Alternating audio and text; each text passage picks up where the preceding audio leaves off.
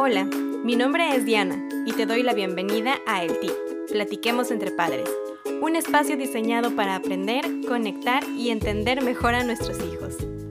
En el episodio anterior hablamos todo acerca de por qué a veces reaccionamos con gritos con nuestros hijos y por qué ellos pierden el control fácilmente cuando las cosas no salen como ellos quieren. He decidido hacer este tema dos episodios porque es un tema increíblemente amplio e increíblemente rico.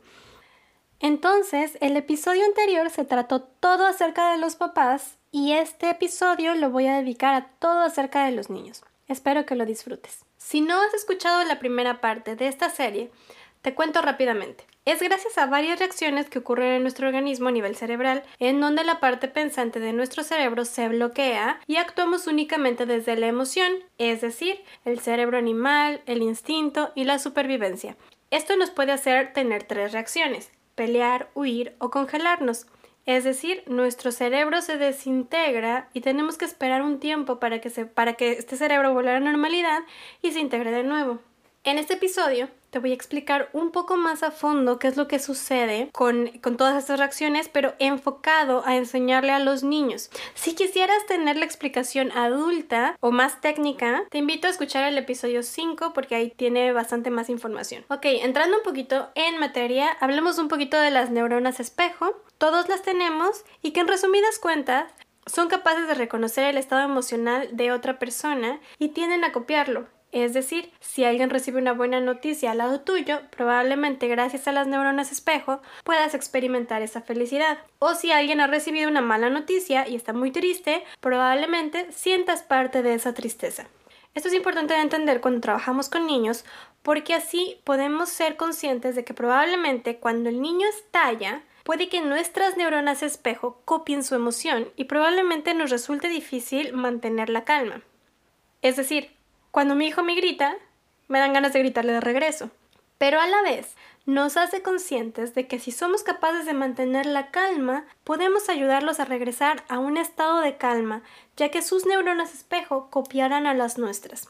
Dicho esto, lo que te vengo a compartir hoy es que también es importante hacer saber a los niños toda esta información de lo que pasa en su cerebro, porque créaslo o no, a ellos les encanta saber qué es lo que pasa con su cuerpo y sus emociones y te sorprenderá saber que por el simple hecho de saberlo, son capaces de detectar cuando su emoción está a punto de explotar en muchas ocasiones y en otras no, pero empiezan a asimilarlo lentamente. Cuando uno se toma tiempo de explicar esto a los niños, y les enseñamos a nombrar su emoción, les estamos dando un arma súper poderosa para poder domar su emoción y poder comunicarla. Daniel Siegel un médico estadounidense que es creador del método de nombre El cerebro en la palma de la mano, que en un momento te explicaré, y también tiene un libro muy famoso que se llama El cerebro del niño, nos sugiere que debemos hacerle saber esta información a los niños alrededor de los 5 o 6 años. Yo te puedo decir que muchos pueden entenderlo desde mucho antes si sabemos cómo hacérselos llegar.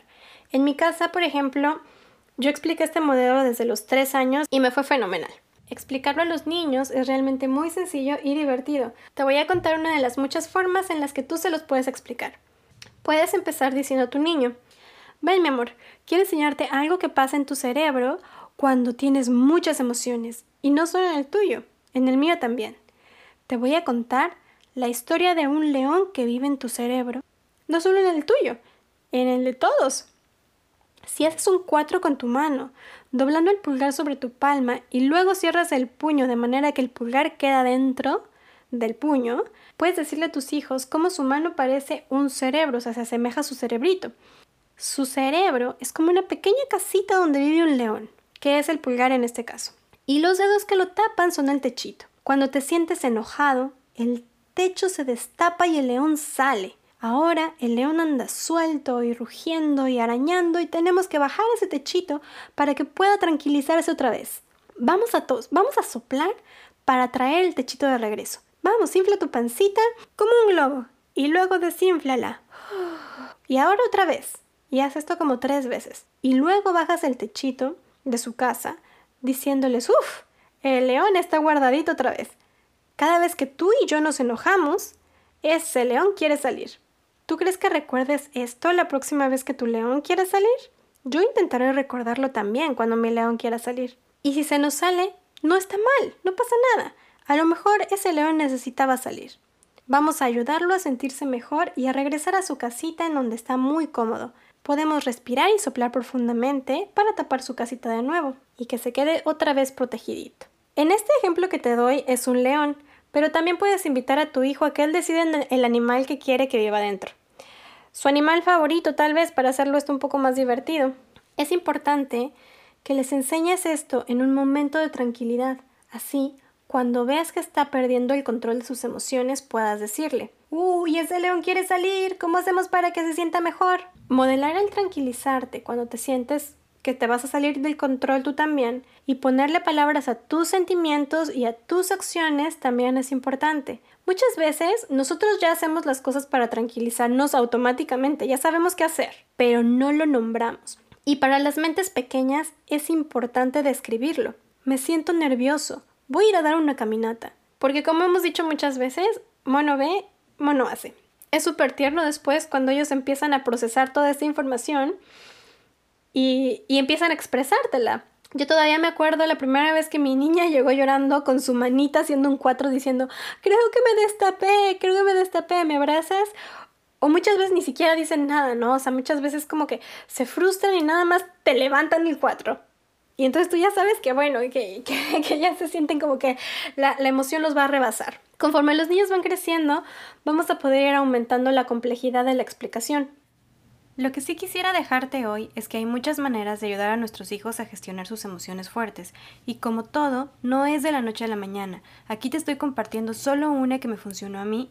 Lo que sí es importante saber es que es necesario ayudarles a hacerles conscientes de sus sentimientos, ponerles nombre y hablar de ellos y explicarles de manera simple por qué les pasan de manera que poco a poco vayan interiorizándolas.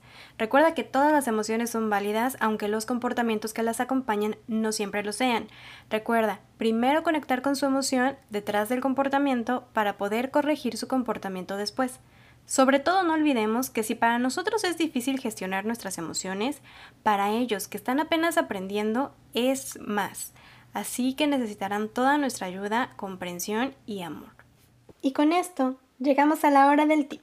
Y el tip que te quiero dar el día de hoy es normaliza nombrar las emociones y validarlas. Cuando le pones el nombre a la emoción que parece tener tu hijo, puede haber un momento de empatía y tranquilidad. Porque por un lado, estás poniendo palabras a algo que él no entiende muy bien. Puedes decir frases como, me parece que estás molesto, ¿verdad? Cuando a mí no me salen las cosas, a veces también me molesto. ¿Qué quisieras hacer para tranquilizarte? Recuerda siempre dándoles a ellos la, la opción es una manera increíble en la que nosotros podemos empatizar y saber lo, que realmente ellos necesitan. Y hablando de qué quisiera hacer para tranquilizarte, déjame te cuento que el siguiente episodio estaré hablando de la creación del lugar feliz, el lugar de la calma y el tiempo fuera positivo. Un lugar lleno de herramientas y actividades diseñadas para ayudarlo a calmarse. No te lo puedes perder. Muchas gracias por escuchar un episodio más del tip. Si encontraste esta información útil, no dudes en compartirla con alguien que pienses que le puede gustar. Si te interesa saber más de cómo acercar a tus hijos al modelo del cerebro en la palma de tu mano, o el funcionamiento de su cerebro y sus emociones, date una vuelta por mis redes sociales.